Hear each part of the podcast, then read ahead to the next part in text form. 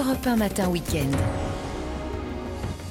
Et on vous souhaite à nouveau un excellent réveil, un bon week-end à l'écoute d'Europe 1 et de CNews. Place aux idées à présent. Bonjour Mickaël Dorian. Bonjour, bon réveil à tous. Si vous nous rejoignez sur CNews et sur Europe 1, il est 8h10. Bonjour Guillaume Bigot. Bonjour Mickaël Dorian, bonjour à tous. Guillaume qui va analyser, décrypter l'actualité de ce samedi. Et puis à noter qu'à 8h15, Nicolas Dupont-Aignan sera notre invité. Le président de Debout la France et député de l'Essonne répondra aux questions de CNews et d'Europe 1, 48 heures après l'attaque terrible survenue à euh, Annecy. Après avoir attaqué six personnes, dont quatre enfants en bas âge, ce jeudi dans un parc à Annecy, le suspect de l'attaque, un Syrien de 31 ans, doit être déféré aujourd'hui. Bonjour Stéphanie Rouquier, vous êtes euh, avec nous devant le, le commissariat d'Annecy avec Charles Baget. À l'heure qu'il est, vous nous confirmez que le suspect est toujours en garde à vue. Oui, effectivement, et sa garde à vue euh, se termine aujourd'hui en milieu de journée et elle a été très difficile. Alors, selon nos informations, cet homme de 31 ans, d'origine syrienne, était très agité. Il s'est même roulé au sol euh, quand les enquêteurs voulaient le sortir de sa cellule. Il criait, il chantait, il pleurait. Et concernant les raisons de son passage à l'octe, ses motivations, pourquoi il a commis euh, ces agressions sur ses enfants en si bas âge, eh bien là, il n'a pas coopéré, il a juste prononcé quelques mots incohérents en anglais. Alors sachez que deux expertises psychiatriques ont été réalisées hier et avant-hier et toutes les deux avaient conclu que son état de santé était compatible avec sa garde à vue. Euh, Stéphanie, quelles vont être les, suites judiciaires de, de cette affaire? Bien écoutez, aujourd'hui, l'homme devrait être mis en, examen pour tentative d'assassinat. Le parquet antiterroriste n'est pas encore saisi, mais sachez que à midi, eh bien l'heure à laquelle sa garde à vue se termine, eh bien au même moment, la procureure d'Annecy va donner une conférence de presse. Et là, bien évidemment, nous aurons donc plus d'informations. Mais sachez que, eh bien, à quelques mètres de là, à quelques mètres du commissariat où nous nous trouvons, où se déroule la garde à vue de l'agresseur, eh bien, il y a ce parc à jeu là où l'agression, l'attaque a eu lieu. Et là, eh bien euh, des familles, des habitants et des touristes continuent euh, de venir euh, déposer des fleurs, des bougies et des petits mots. Et tous espèrent bien sûr que les six victimes se rétablissent le plus rapidement possible.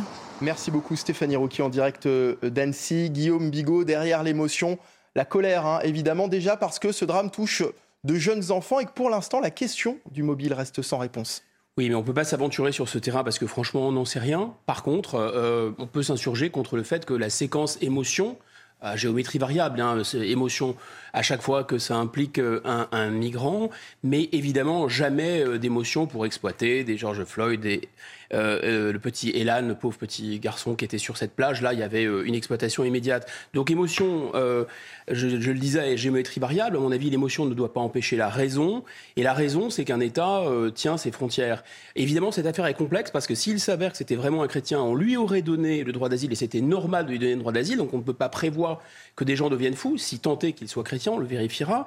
Mais par contre, par contre, il avait déjà le droit d'asile en Suède et il était sans papier, sans ressources, sans sa famille. Pourquoi la France le laisse rentrer bah Parce qu'elle ne tient plus ses frontières. Et me semble-t-il, euh, le fondement d'un État, c'est d'exercer un pouvoir sur une population, sur un territoire quand vous allez aux États-Unis, on vous demande pour combien de temps vous allez aux États-Unis, où vous allez vous loger et si vous avez de quoi subvenir à vos besoins, même si vous êtes un touriste. Mais là, euh, une sorte de SDF euh, sans frontières peut venir. Voilà, il est chez lui partout. Et nos autorités considèrent que c'est, ce sont les inconvénients inévitables de ce que Karl Popper et, et Bergson appelaient la société ouverte, c'est-à-dire la société qui transforme un État en zone aéroportuaire où il y a des flux où on entre, on sort, enfin comme dans un moulin. C'est ça qui ne va pas en fait. Il n'y a pas besoin euh, de. Peut, évidemment, euh, tout le monde est totalement atterré par ce qui est arrivé et on ne cesse de penser à ses victimes, mais ça n'empêche pas de réfléchir. Hmm. Et toutes ces questions, on va bien sûr en parler euh, dans un instant avec Nicolas Dupont-Aignan, invité de la matinale. Et puis le président de la République, on le disait aussi tout à l'heure, hein, était hier à Annecy pour rencontrer ces héros du quotidien, des héros qui ont permis d'arrêter l'assaillant dans sa folie meurtrière. On écoute le président de la République et on rejoint juste après Nicolas Dupont-Aignan. Vous avez été chacune et chacun, je puis dire, à votre poste et dans votre rôle, remarquable de professionnalisme et d'efficacité. D'abord des citoyens, et je rends hommage à ceux qui sont ici présents, qui sont intervenus avec beaucoup de courage pour s'interposer, sans se poser de questions, et qui, euh, dans une actualité qui parfois nous fait voir le pire des visages de l'humanité, nous disent ô combien avoir reçu euh, une éducation portée des valeurs et savoir trouver en soi les, les ressorts de ce qui nous tient debout et les plus belles valeurs permet de faire des grands gestes. Bonjour Nicolas Dupont-Aignan. Bonjour. Président de Debout la France, merci d'être en direct avec nous euh, ce matin sur euh, CNews. Imaginez la réaction du général de Gaulle si un tel drame avait eu lieu pendant son mandat de, de président. Ce sont euh, vos mots, Nicolas Dupont-Aignan, dans une vidéo publiée hier soir sur Twitter, 48 heures après cette attaque effroyable survenue à Annecy sur, sur de jeunes enfants. Autrement dit, Nicolas Dupont-Aignan, c'est ce qu'on comprend à travers cette phrase, la réaction du président de la République, Emmanuel Macron, n'est selon vous pas à la hauteur? D'abord, ce matin, je pense aux victimes, aux petites victimes, et, vraiment, je, prie pour qu'elles s'en sortent. Et, et, et, on doit penser à elles. Mais la journée d'hier euh, m'a effrayé. J'ai été abasourdi par le drame, jeudi, mais la journée d'hier m'a effrayé parce que j'ai compris ce que je savais, que nos dirigeants, la classe dirigeante française, qui est responsable du chaos qui nous mène à ça, en fait, ne voulait pas changer, ne voulait rien changer. Et c'est pourquoi j'ai parlé dans ma vidéo d'hier soir du général de Gaulle, parce que euh, il y a un moment, trop, c'est trop. Euh, on peut dire, il peut toujours y avoir un événement abominable, et euh, moi, président de la République, je ne dirais jamais, euh, il y aurait rien. C'est pas vrai. Mais en revanche, l'accumulation depuis des années euh, de, tragédies, avec toujours la même question insupportable. Pourquoi l'auteur, l'assaillant, était sur le sol français alors qu'il ne devrait pas l'être? Ça devrait quand même interroger nos autorités, même le président de la République hier. Non, on nous étouffe, on nous endort dans un torrent de larmes, dans un édredon d'émotions, pour ne pas poser les questions qui fâchent. Et moi, j'aurais aimé, oui, que le président de la République hier euh, se pose la question, au-delà de l'émotion nécessaire, bien sûr, euh, mais pourquoi on en est là? Qu'est-ce qui dysfonctionne? Je vais prendre des mesures, je vais réunir l'ensemble des forces politiques, nous allons agir Non, non. En fait, euh, comme l'a dit à l'instant Guillaume Bigot, il considère que ce sont les inconvénients euh, d'un système européen totalement ouvert. Ils ont renoncé à la protection des Français par la protection des frontières. Et ce que je veux dire, et ce que je crie depuis hier, euh, c'est que si on ne remet pas nos frontières nationales, on ne réglera pas le problème. Et je le dis aussi à l'opposition. Parce que les oppositions nous disent le système européen ne marche pas, euh, il faut le corriger. Mais ça fait 20 ans qu'on essaye de le corriger. Et on ne le corrigera pas à 27. Ça ne marchera mmh. pas. Donc, je dis aux Français, il y a un moment, il faut être honnête avec les Français. Soit on rétablit nos frontières nationales, et on gère nos demandes d'asile au niveau national. Et on pourra assurer la sécurité des Français. On n'empêchera pas rien, bien sûr. Mais on réduira significativement ce type de drame. Soit on continue à avoir tout ouvert et on ne maîtrise plus rien. Voilà la réalité. Mais oh, hier, j'ai vu une classe politique totalement euh, démissionnaire. Alors c'est ça la dites, réalité. Hein. Pour, pour, garantir la sécurité des, des, Français, il faut sortir des accords de, de Schengen car cette tragédie révèle une fois de plus ses failles. Mais oui, mais parce que ce que je voudrais que les Français comprennent, c'est que, en fait, euh, le gouvernement français est responsable de la police française, de la gendarmerie française, de notre territoire. Mais il n'est pas responsable, il n'a pas autorité sur le policier grec, le douanier italien, euh, euh, des différents pays. Or, le système actuel déresponsabilise tout, puisque euh, c'est quelqu'un sur lequel vous n'avez pas autorité, qui va accorder une demande d'asile et après vous circulez librement, et qui va permettre une entrée sur le territoire ou laisser rentrer irrégulièrement. Et après, comme la France a le système social le plus favorable, ah bah c'est normal. Les pays Espagne, Italie, Grèce laissent rentrer, laissent rentrer. Euh, parce que d'ailleurs je leur en veux pas, ils n'y arrivent pas puisqu'ils n'ont pas les moyens. Et puis nous, comme on a supprimé notre frontière, eh ben, et comme on a les prestations sociales les plus favorables, ça arrive à flot. L'explosion des demandes d'asile, le détournement des demandes d'asile est insupportable. Ça ne peut aboutir qu'à des drames, mais on ne veut pas changer. Ils ne veulent pas changer. Et même l'opposition ne veut pas changer et nous dit euh, on va améliorer Schengen, il va y avoir demain. Mais ça fait dix ans que j'entends ça. C'est pas possible. Et, je le dis aux Français. C'est pourquoi moi, euh, vous, verrez sur, euh, sur, euh, alors on va me critiquer, tant pis. Mais sur le site de Debout la France, j'ai écrit une, une, pétition et je dis aux Français ne vous laissez plus égorger sans réagir, parce que les autorités politiques ne feront rien. Donc si les Français, à un moment, ne se secouent pas, ne se réveillent pas, ne se disent pas, là maintenant ce sont mes gamins qui sont en jeu, je vais me réveiller. Donc je leur dis, je leur offre une occasion, mais il y en a d'autres. Euh, mobilisez-vous, réveillez-vous, ne cédez pas à ce qui s'est passé hier, on vous endort. Mais c'est ce que vous dites dans la vidéo que vous avez publiée hier, vous appelez les Français à, réagir. Mais alors comment? En signant cette, cette alors, deux choses. Je pense d'abord qu'il faut un référendum. Parce qu'en fait, si vous réfléchissez avec un peu de recul, il faut prendre du recul. Le chaos migratoire actuel, je rappelle, euh, on est à plus de 150 000 demandes d'asile et à plus de 900 000 au niveau européen, donc un dévoiement total. Le chaos de l'immigration légale, on est à plus de 320 000. Euh, le chaos des clandestins, on n'y compte même plus. Donc ça veut dire quand même, il faut que vous le sachiez, qu'on est à plus de 500 000 entrées par an. En un quinquennat, c'est la ville de Paris. Vous imaginez que la France n'a pas les moyens d'accueillir cela. Donc on va vers le chaos migratoire. Euh, donc je dis, je dis que la seule solution, c'est le référendum parce que si vous réfléchissez, cette politique a été construite par la gauche et la droite, depuis 20 ans. Jamais les Français n'ont été consultés. Jamais. Et pour une raison simple. C'est que jamais ils n'auraient accepté cela. Mm. Parce qu'ils ne sont pas idiots, eux. Euh, et donc, je pense que la seule solution, c'est une pression populaire énorme, mais énorme, pour un référendum. Référendum d'initiative partagée, c'est-à-dire, vous savez, il faut 185 parlementaires, il faut 4 500 000 signatures. Mais si on ne commence pas, euh, on n'y arrivera jamais. Donc, moi, je, lance cette initiative, mais j'espère qu'elle sera rejointe par d'autres. Parce qu'ils ne feront rien. Encore une fois, le poisson est pourri par la tête. C'est ça le problème. Nicolas Dupont-Aignan, invité de, CNews et, d'Europe 1 ce matin. On va revenir à l'attaque d'Annecy. Il y a une enquête qui est en cours pour tenter d'éclaircir certains éléments. On entend par exemple beaucoup dire depuis 48 heures que l'assaillant était un réfugié syrien qui vivait en Suède et qu'il était sur le sol français en situation régulière.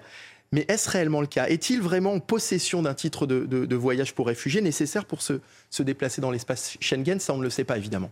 Alors, il y a deux choses. D'abord, ce qui est fascinant, et c'est là où il y a une sorte de suicide collectif de nos médias, pas tous, mais beaucoup, et, de nos dirigeants, c'est qu'on nous explique qu'il était en situation régulière pour se dédouaner, en fait, pour que M. Darmanin et tous puissent dire j'ai rien fait. Mais en même temps. C'est ce qu'on entend, mais oui, attendez, je vais revenir. C'est pas le cas d'ailleurs. Mais on nous dit ça, mais en même temps, on nous dit on ne changera pas le système européen. Or, s'il était en situation régulière, c'est bien que le système ne marche pas. Hmm. C'est que c'est pas qu'il n'est pas appliqué, c'est qu'il ne marche pas. Mais ça, on ne veut pas le changer. Ça, c'était ce que je disais tout à l'heure. Mais on apprend aujourd'hui, je l'ai appris aujourd'hui comme vous, qu'en fait, la règle est tellement compliquée qu'il euh, aurait dû demander un titre de voyage en Suède, on ne sait pas s'il l'a eu, et qu'il n'aurait pas eu le droit de rester plus de 15 jours, il pouvait bouger trois mois. Trois mois, pour motif euh, familial, exceptionnel ou pour emploi de longue durée. Bon, mais on voit que le système français, en fait, ça prouve quoi tout ça? C'est que le système français est complètement débordé. Euh, et la faute qu'il y a eu, parce qu'il y a eu une faute, c'est qu'il a fallu huit mois pour traiter sa demande, hmm. alors qu'il suffisait d'appuyer sur un bouton d'ordinateur pour savoir qu'il était déjà réfugié en, Suède. Donc, on voit bien que le système est complètement débordé. Euh, euh, on, va y revenir justement parce que c'est ça le problème de fond aussi. Vous, parlez beaucoup de fautes dans votre vidéo. Vous, vous tenez, vous, dites que euh, l'exécutif est responsable de, la situation. Vous les tenez responsables de ce drame? Mais oui, parce que la politique, c'est quoi? C'est d'inaugurer des chrysanthèmes, comme disait le général de Gaulle, c'est d'aller... Euh, normal que le président de la République hier aille saluer un héros du quotidien, normal qu'il aille au chevet des blessés. Loin de moi l'idée de polémiquer là-dessus. Mais c'est pas normal qu'il ne fasse que ça. Euh, à chaque drame, on a l'impression, je ne sais pas si vous avez cette impression, mais de revoir les mêmes images mmh. d'impuissance. Euh, mais ce qui est pire là, et moi ce qui m'a beaucoup choqué hier soir, parce que j'ai regardé les chaînes de télévision, ce qui m'a révolté hier soir, c'est que il y avait plus de reportages sur ceux qui protestaient, les traitant d'extrême droite, d'ultra-droite, que de reportages s'indignant des tragédies et des morts depuis dix ans. C'est-à-dire que on en est au point où ceux qui sont coupables, hmm. ce sont ceux qui réagissent. non, mais vous vous rendez compte où on en est? Nicolas Dupont-Aignan, on a bientôt terminé. Une dernière question. Ce drame d'Annecy a totalement éclipsé le, débat autour des retraites avec le retrait de la proposition du, du groupe Lyot. Oui, Alors on n'est plus en démocratie puisque euh, ce drame a fait passer ça. Il faut que les Français quand même sachent qu'il n'y a plus de droit d'initiative parlementaire. C'est-à-dire que l'exécutif a mis un pistolet sur la tempe de Mme Braun-Pivet, qui n'est plus présidente de l'Assemblée nationale, qui n'est qu'un relais de M. Macron, et qui n'a plus le droit d'initiative parlementaire en France. C'est-à-dire qu'on ne peut plus déposer une proposition de loi qui ne plaît pas à l'exécutif. C'est extrêmement grave. Mais c'est un autre débat que nous reprendrons. Moi, ce que je souhaite dire aux Français vraiment sincèrement, c'est que si on ne réagit pas, si on laisse faire, ça recommencera et que c'est insupportable. Et que chaque Français a la solution dans ses mains. Vous savez, il y a trop de résignation dans le pays. Et, le meilleur hommage qu'on puisse rendre euh, aux victimes, et j'espère qu'elles s'en sortiront, c'est de réagir maintenant, c'est pas de laisser faire. Merci beaucoup, Nicolas Dupont-Aignan, d'avoir été avec nous en direct ce matin sur CNews et, sur Europe. On va revenir maintenant sur le profil hein, de l'assaillant euh, l'assaillant qui s'est attaqué donc jeudi matin à, des enfants, notamment en bas âge. Six personnes ont été euh, blessées, dont quatre enfants. On regarde le profil. C'est un plateau réalisé par Michael Dos Santos. Plus de 400 personnes, dont Henri, le héros au sac à dos, étaient réunies hier à la cathédrale Saint-Pierre d'Annecy. Les allées latérales de cette cathédrale étaient occupées. Les places assises étaient également euh, très prises. Euh, beaucoup étaient venus ici pour euh, montrer leur soutien aux victimes, à leurs familles, prier ou tout simplement se serrer les coudes après le drame. Une attaque au couteau dans ce parc pour enfants qui était encore dans toutes les têtes. Lors de cette messe, des messages ont également été inscrits dans des cahiers euh, présents à l'entrée de la cathédrale. Des cierges ont été allumés. Et puis, euh, Monseigneur euh, Le Sceau, l'évêque d'Annecy, a délivré des messages de paix et d'amour, tout en attaquant le mal en s'appuyant sur des passages de la Bible. À la sortie de cette messe et de ce moment de prière, beaucoup de personnes étaient très émues, preuve que ce moment était riche en émotions. Voilà, donc euh, euh, le recueillement hein, à Annecy, après euh, ce drame, hein, Guillaume Bigot, le temps du recueillement, il est important, il est nécessaire, évidemment. Je ne suis pas certain. C'est-à-dire qu'on confond deux choses. On confond le fait que nous sommes tous choqués, absolument choqués. c'est le choc, c'est l'effroi.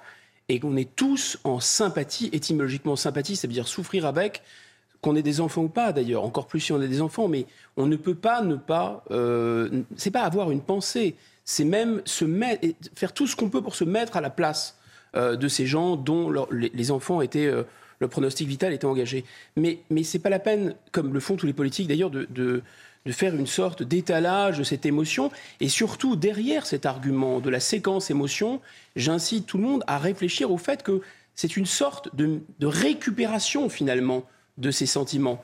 C'est-à-dire que parce qu'il y a cette tragédie, alors on ne devrait euh, rien avoir à en dire. Moi, si on me dit qu'il faut attendre pour comprendre, il faut laisser la poussière retomber, euh, il faut mieux, il faut attendre d'en savoir plus pour poser un diagnostic, pour comprendre. Je peux parfaitement comprendre ça.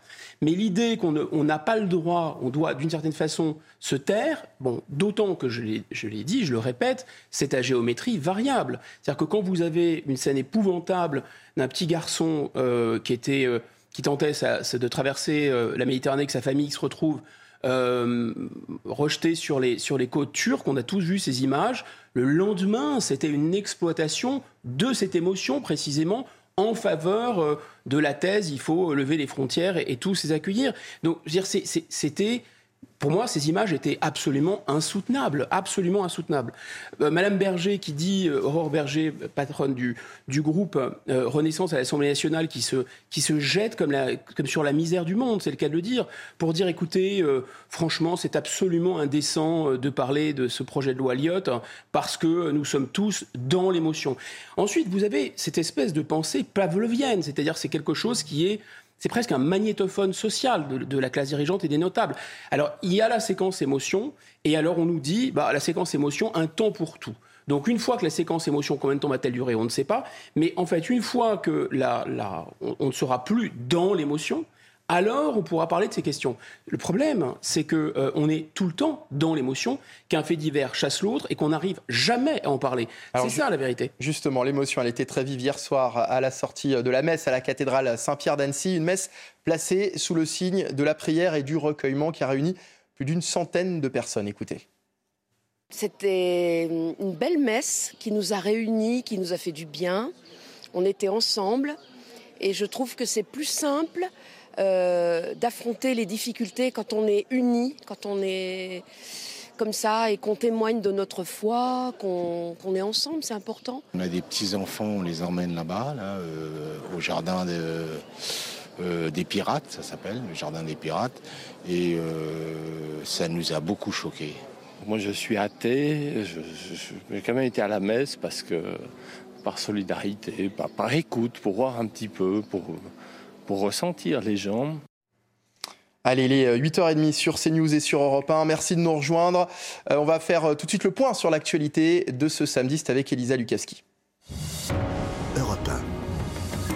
Ex-petite amie de Shaina, condamnée à 18 ans de réclusion criminelle pour son assassinat. Pour rappel, eh bien, cette adolescente a été poignardée et brûlée vive à l'âge de 15 ans. C'était en 2019 à Creil. Elle était d'ailleurs probablement enceinte de son petit ami.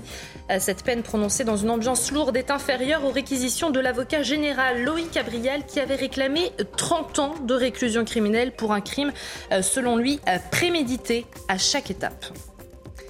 200 sapeurs-pompiers mobilisés à Bobigny, en Seine-Saint-Denis. Un impressionnant incendie s'est déclaré hier soir dans un entrepôt, euh, provoquant une imposante fumée hein, qui était visible depuis Paris. L'incendie s'est déclaré vers 20h dans un entrepôt dans lequel se trouvait du textile, des trottinettes et des batteries, a déclaré la préfecture de Seine-Saint-Denis à l'AFP, précisant euh, qu'il n'y avait pas de victimes.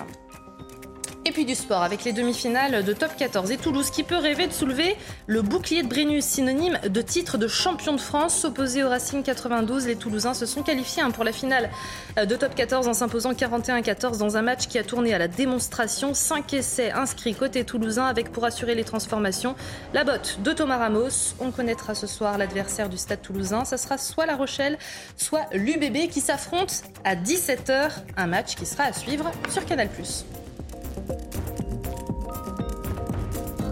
Merci beaucoup Elisa. Retour sur euh, ce drame hein, de jeudi à Annecy. Et dans cette euh, affaire, d'autres questions se posent notamment sur le profil de l'assaillant très agité et muet face aux enquêteurs. On sait qu'il est d'origine syrienne et qu'il a 31 ans, père d'un enfant de 3 ans. Il vivait avec sa compagne en Suède avant de venir en France. Depuis 8 mois, il était sans domicile fixe à Annecy. Plus de détails avec Adrien Spiteri. Son parcours est passé au peigne fin depuis son attaque dans ce parc d'Annecy. Abd al-Massiach est né le 1er octobre 1991 en Syrie. Après avoir servi dans l'armée, il quitte son pays en 2011, au début de la guerre civile.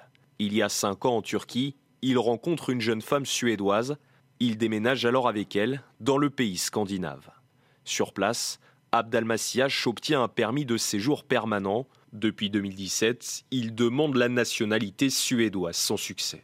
Après deux ans, nous nous sommes mariés, mais il n'a pas pu obtenir la nationalité suédoise, donc il a décidé de quitter le pays. À ce moment-là, il est parti. L'individu prend la direction d'Annecy à l'automne dernier et laisse derrière lui sa femme et son enfant de trois ans. Sans abri, il dort au pied de cette résidence. Certains SDF de la ville décrivent un homme discret. Mon copain, il l'a jamais senti.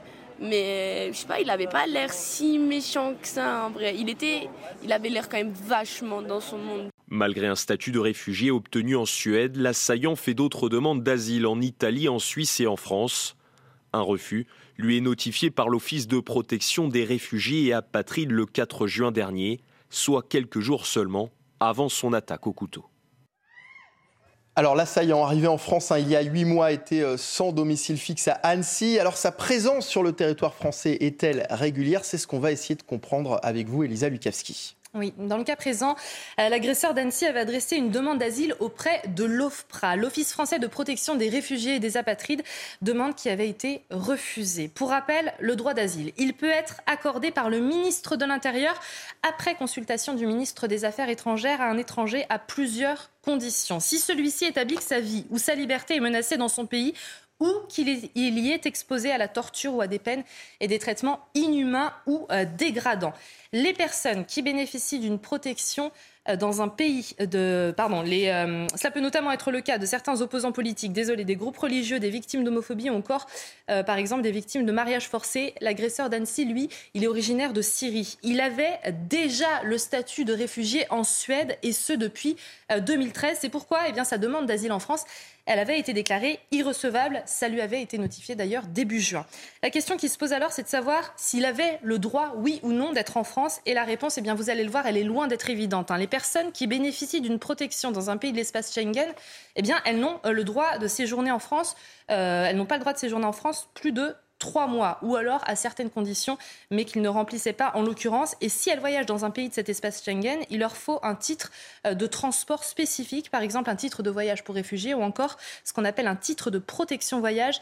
Et c'est là, vous allez le voir, tout le nœud du problème. En l'occurrence, on ne savait pas hein, si l'agresseur, on ne sait toujours pas, avait obtenu ce titre de voyage auprès des autorités suédoises. Merci beaucoup, Elisa Lukavski. Guillaume Bigot, voilà qui révèle de, vrais problèmes, de réels problèmes dans le traitement de, ces dossiers de demande d'asile. Hein. C'est-à-dire que dans les deux cas que nous a exposé très clairement Elisa Lukavski, en fait, soit euh, la procédure a été suivie, mais cette procédure ne convient pas, il y a un énorme problème, soit elle n'a pas été suivie, il y a aussi un énorme problème. En fait, dans les deux cas, il y a un énorme problème.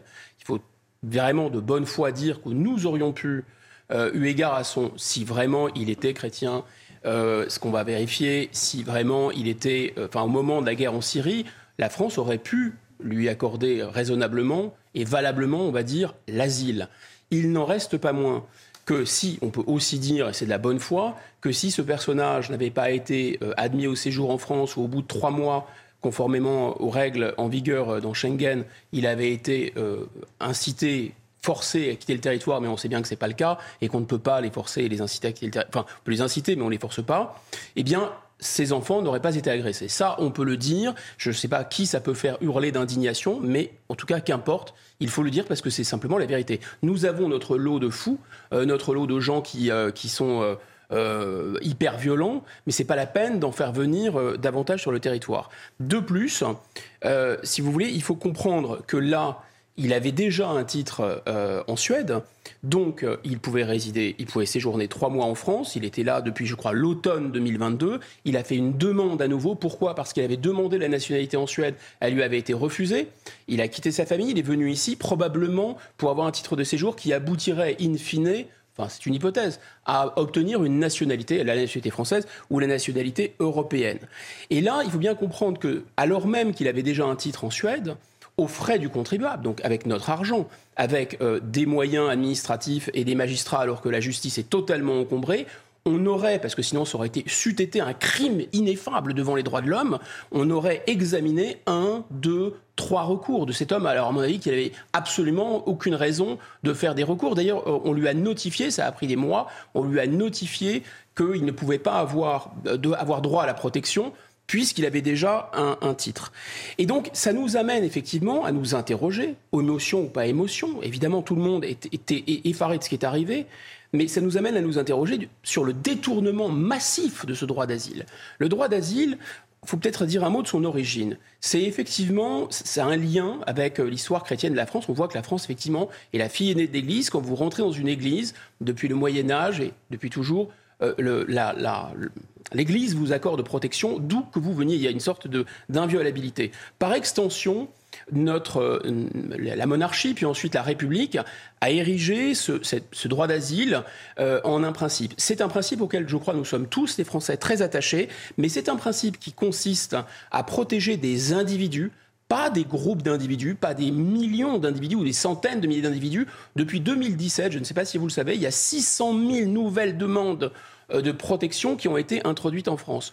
Or, il s'avère que la plupart d'entre eux ne sont pas éligibles au droit d'asile, mais qu'ensuite, ils restent sur le territoire, et ça, tout le monde le sait, et personne ne fait rien. En 1951, au moment de la Convention de Genève, c'est à la fois dans notre Constitution et dans la Convention, il y avait quelques centaines quelques milliers peut-être d'individus qui mmh. en bénéficiaient. Donc on voit le détournement total. C'est fait pour des individus, c'est pas fait pour des groupes, et c'est encore moins fait pour accueillir toute la misère du monde. On a beaucoup parlé euh, d'Henri ces derniers jours, hein, le jeune euh, pèlerin au sac à dos. Il n'était pourtant pas seul à intervenir jeudi à Annecy. Hier, Emmanuel Macron a rencontré ces héros qui ont euh, pourchassé l'assaillant et, tenté de, de l'éloigner des enfants qu'il visait, des héros du quotidien qui ne sont pas les premiers à intervenir lors de ce type d'événement. Sarah Varny. C'est un visage anonyme maintenant connu de tous. Henri, un jeune pèlerin de 24 ans, s'est interposé lors de l'attaque au couteau de jeudi matin. Muni de son simple sac à dos, il tente d'arrêter l'assaillant avant de se lancer à sa poursuite. Comme Henri, d'autres personnes présentes sur place ont eu le réflexe d'agir pour tenter d'arrêter l'assaillant.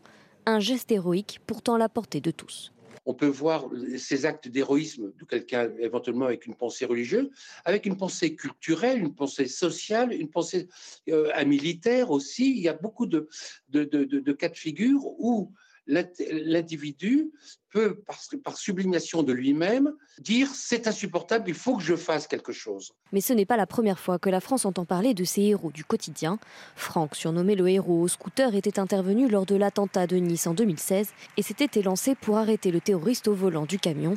Un an après, il a été décoré de la Légion d'honneur. Trois soldats américains ont également été décorés pour leur intervention lors de l'attaque du Thalys en août 2015. Ils avaient réussi à maîtriser l'assaillant. Acte héroïque ou simple geste citoyen, ces femmes et ces hommes ont réussi à agir lors d'événements dramatiques. Alors Guillaume, acte héroïque ou acte citoyen, selon vous? Oh, c'est pas du tout incompatible et d'ailleurs les deux devraient, devraient vraiment se, rejoindre. Euh, le civisme, euh, le service civique, c'est pas euh, réciter des PowerPoint sur le, sur le vivre ensemble ou protéger les coccinelles. Hein. Le, vivre ensemble, en réalité, le, lien civique est un lien extrêmement puissant qui fait que vous êtes prêt à mourir effectivement pour des choses qui vous dépassent euh, alors après, la question de l'héroïsme, évidemment, elle est profondément mystérieuse. Aurions-nous eu ce courage? Évidemment, tous nous l'espérons. On n'est absolument pas sûr qu'on aurait eu ce courage face à ce couteau. Ce qui est vraiment fascinant là, enfin fascinant, poignant même, c'est l'humilité euh, dont fait preuve ce, ce, jeune homme. Et c'était aussi l'humilité du euh, conducteur de scooter, c'était aussi l'humilité euh, de, ces, euh, de, ces, de ces trois soldats américains. Ils ont fait ce qu'ils auraient dû faire, ce qu'ils avaient à faire, et ils ont agi comme ils devaient agir. Et effectivement, ça nous ramène à cette notion de décence ordinaire à auquel était attaché George Orwell. J'ai été évidemment, nous, nous devrions, à mon avis, de 67 millions à être touchés par ces paroles très fortes, très puissantes que nous soyons catholiques ou pas. On sait qu'il traversait la France pour visiter les cathédrales. Il y a bien sûr un soubassement euh, chrétien et catholique, et on va y revenir, mais finalement, en disant que tout Français aurait dû réagir comme ça, ça nous ramène aussi à ce qu'est vraiment l'identité profonde et l'essence de notre pays. Il dit même que tout Français aurait pu réagir comme ça. C'est encore plus fort. Voilà. Aurait pu réagir aurait comme pu ça. réagir comme ça. Et, et d'ailleurs, il n'aime pas beaucoup ce terme de, de, de, héros, héros hein, Henri. Je vous propose de, de l'écouter et on en parle juste après. Je n'aime pas du tout ce, terme de héros. Je pense que j'ai agi comme euh, tous les Français euh, auraient pu et devraient agir euh, à ce moment-là. Il se trouve que j'ai été là à ce moment précis. Ce qui est certain, c'est qu'à partir du moment où, euh, on décide d'arrêter de, courber la tête devant le mal et qu'on décide d'agir euh, et de se révolter contre ça, eh bien, on peut individuellement faire de grandes choses. Donc, non, si c'est ça, ça, vraiment, tout le monde est un héros du quotidien à chaque coin de rue. Il appelle les Français à, à, être des héros du quotidien. Ben oui, la, la, foi soulève les montagnes. En fait, les hommes sont grands non pas parce qu'ils se mettent en avant eux, euh, non pas par leur, par leur égotisme, par ce tout à l'ego qui est insupportable. Chacun est, est, essaye vraiment de se, de se, mettre en avant. Et, et, cette société, finalement, et on le voit bien euh, dans cette société du celles et ceux, là, on incite tous les gens à s'affirmer eux, à affirmer leurs différences. Lui est plein d'humilité, il sent qu'il y a des choses plus grandes que lui. Alors, c'est un croyant, il pense que, là, que Jésus est plus grand que lui, mais il aurait pu être d'une autre religion, il aurait pu être juif, il aurait pu être musulman. En tout cas, c'est aussi un Français, il pense que la France, c'est plus grand que lui, que la France l'oblige, qu'il y a quelque chose qui l'oblige. Et, et c'est peut-être un peu grandiloquent de dire ça, mais mmh. je pense que c'est oui, c'est un peu le, le, descendant des soldats euh, de l'an 2, c'est un peu le descendant euh, de tous ces gens qui, dans notre histoire, euh, ont servi un idéal plus, plus grand qu'eux. Et en fait, la France, c'est ça. Il y a vraiment cette notion de panache. La garde meurt mais ne se rend pas, force l'honneur. Euh, c'est très bien rendu dans Cyrano de Bergerac. Vraiment la tirade du non-merci. L'identité française, elle est là. C'est quelque chose qui doit tous nous rassembler, tous nous tirer vers le haut. Deux petits commentaires rapides. Si nous n'avons pas de tradition, si nous ne savons pas d'où nous venons, si nous ne sommes pas liés les uns aux autres par des choses qui nous rassemblent, en l'occurrence par une histoire, par un drapeau, par des valeurs qui sont... On a la chance d'être dans un pays dont l'histoire est une légende. On n'a pas besoin de Netflix, si vous voulez. Jeanne d'Arc, elle a réellement existé. C'est absolument incroyable. Deuxièmement, si vous, si vous ne savez pas, si vous n'avez pas cette tradition, vous ne pouvez pas avoir ce courage. Ce courage, vous ne l'avez pas par vous-même, vous l'avez parce que vous sentez qu'il y a quelque chose de plus important que vous. Et le deuxième bref commentaire, c'est qu'on voit, il était scout par exemple, les soldats américains étaient des soldats, euh, la personne à Nice, je crois, était euh, chef de piste euh, dans à l'aéroport. Donc on voit aussi qu'il y a une préparation, que c'est fondamental pour des citoyens d'un peuple libre, d'un peuple qui se tient debout, d'être préparé à faire face à la violence et au mal. Mais notre société ne croit plus ni au bien, ni au mal, ni malheureusement au surgissement euh, de cette violence, ni d'ailleurs au fait qu'il y a quelque chose de plus important que nous. Allez, dans le reste de l'actualité, à Saint-Brévin, Dorothée Paco est devenue hier maire de la ville. Euh, l'ancienne première adjointe de Yannick Morez lui succède donc dans un climat de tension. Ce dernier avait démissionné suite à des menaces et des violences, des tensions que la nouvelle maire a pu constater dès les premières heures de son mandat, en cause toujours un projet de centre d'accueil pour migrants qui ne fait pas l'unanimité. Retour sur les faits avec Mickaël Chaillot. Le conseil municipal n'a pas encore démarré que déjà la tension monte d'un cran quand des membres du collectif Anticada de Saint-Brévin tentent de distribuer des tracts dans la salle. Qu'est-ce qui est interdit de... Si, si, c'est interdit. Il faut être raisonnable.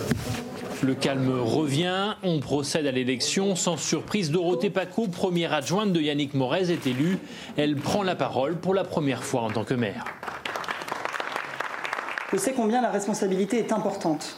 Je sais qu'il y aura des difficultés.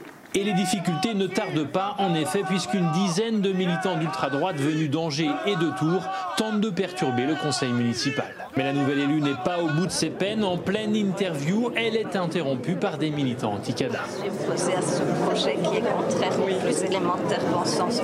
Je ne suis ni violente ni d'extrême droite. Rien de tout ça.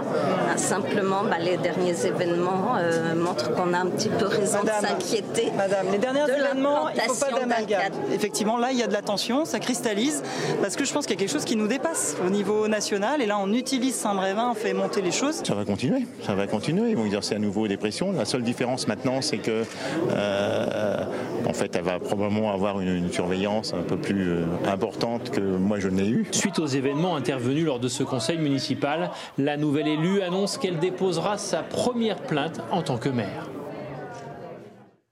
Alors félicitations et, bon courage aussi à, Dorothée Paco, nouvelle maire de, Saint-Brévin-les-Pins, où les tensions, Guillaume, ne semblent pas prêtes de s'apaiser.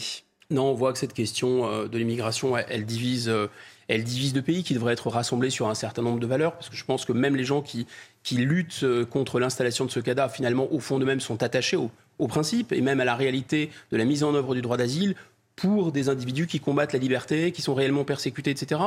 Et je pense que je me suis euh, entretenu avec des gens de Saint-Brévin et même des gens qui sont au conseil municipal et qui m'ont dit euh, finalement, euh, nous, on est très choqués par ce qui se passe parce que on, a accueilli. Ces, ces, réfugiés depuis longtemps. Enfin, on en avait accueilli il y a longtemps et ils ne posaient aucun problème. C'était des familles, ils étaient tout à fait paisibles, etc. Et en fait, hein, ils sont extrêmement choqués qu'une partie de la population soit contre. En réalité, il y a une sorte de principe de précaution. Bien sûr, bien sûr que tous euh, les, personnes qui bénéficient du droit d'asile, certains d'abord ont vraiment droit au droit d'asile, ensuite tous ne sont pas euh, des tueurs, des égorgeurs, mais tout le monde le sait. Ça tombe, ça tombe sous le sens. Mais il y a une question de principe de précaution. Est-ce que pour accueillir beaucoup de gens, il faut prendre le risque qu'au sein euh, de ces gens, il y ait des gens très perturbés parce qu'on sait que ces gens sont déracinés, que ces gens ont vécu des choses traumatisantes, que ces gens peuvent, comme on dit, comme des piquades, décompenser, etc. Et ça arrive assez fréquemment. Doit-on prendre le risque? C'est une véritable question.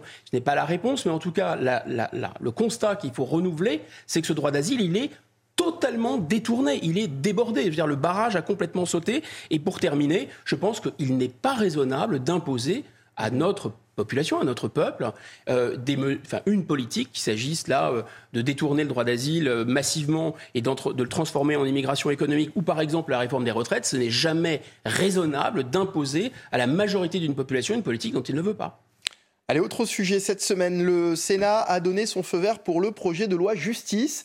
Un projet pourtant controversé puisqu'il permettrait le déclenchement à distance des caméras ou du micro des téléphones portables, notamment dans les enquêtes liées aux affaires de terrorisme, de délinquance et de criminalité organisée. Pierre Emco, Sarah Varny Activer à distance les caméras et micros des téléphones portables pourrait bientôt être possible. C'est en tout cas ce que prévoit l'article 3 du projet de loi justice adopté mercredi par le Sénat. Le texte prévoit deux techniques. La première, la géolocalisation en temps réel pour certaines infractions par les autorités. Et la seconde, l'activation de micros et caméras pour capter son et images qui seraient réservées aux affaires de terrorisme, de délinquance et de criminalité organisée. Un article qui cristallise les inquiétudes de la gauche. Très préoccupant pour les libertés publiques et les libertés individuelles, parce que ça veut dire potentiellement qu'on peut écouter des tas de gens sur des affaires totalement privées qui n'ont rien à voir avec euh, avec euh, l'objectif qui est recherché par le fait d'avoir euh, permis cette captation, et que ça nous paraît à nous très très très disproportionné le gain attendu par rapport justement à ce problème que ça crée vis-à-vis des libertés publiques. L'Observatoire des libertés et du numérique a également dénoncé une surenchère sécuritaire qui permettrait de transformer tout objet connecté en potentiel mouchard. Le garde des Sceaux assure que la disposition sera entourée de garanties importantes et sa mise en œuvre devra être approuvée par un juge. Guillaume, je vous entendais parler tout à l'heure de George Orwell, 1984. On est un peu là-dedans, là, avec euh, Big Brother is watching ah, oui, oui, c'est ça. C'est, le, c'est Black Mirror, c'est la série. Euh, ce qui est très intéressant dans cette série Black Mirror, d'ailleurs, parce qu'on sent bien qu'il y a une sorte de cynisation du monde quand une grande puissance émerge euh, de manière presque inconsciente. ses valeurs, ses façons de faire se, se diffusent, sa nourriture se diffuse, sa musique se diffuse. La Chine est en pleine ascension. Le monde asiatique a un rapport très très différent aux groupes et aux libertés individuelles, pour dire qu'il n'y en a quasiment pas.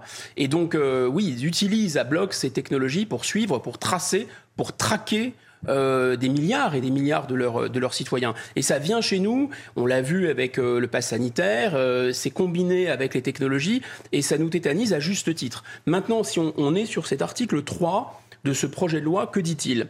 Il prévoit d'activer à distance donc des téléphones portables, mais aussi des ordinateurs, et d'activer les caméras et euh, le, micro. Alors, en fait, c'est un peu l'adage, vous savez, euh, le sage montre la lune et l'imbécile regarde le lampadaire. Moi, je ne sais pas si je suis un sage, mais ce qui me, ce qui me terrifie déjà, c'est que c'est une possibilité technique. C'est-à-dire que la République française ne voit aucun inconvénient à ce que des téléphones, des ordinateurs, fabriqués pour l'essentiel, alors en Asie, mais par des marques américaines pour beaucoup, euh, sont des dispositifs qui permettent aux constructeurs, mais évidemment, on le sait aussi à l'État américain, c'est-à-dire en fait aussi à cette agence tentaculaire qui s'appelle la NSA, d'activer à distance des micros et des caméras. Je ne sais pas si vous vous souvenez d'un film sur Snowden, il mettait, une, euh, il mettait un film plastique sur euh, la caméra de son téléphone ou sur son ordinateur, parce qu'il savait très bien que la NSA était tout à fait capable, ça a été fait, vous savez, après le 11 septembre, des lois, des Patriot Act et compagnie. Donc, ah, ils sont capables techniquement, mais, mais, mais ils n'ont pas le droit de le faire.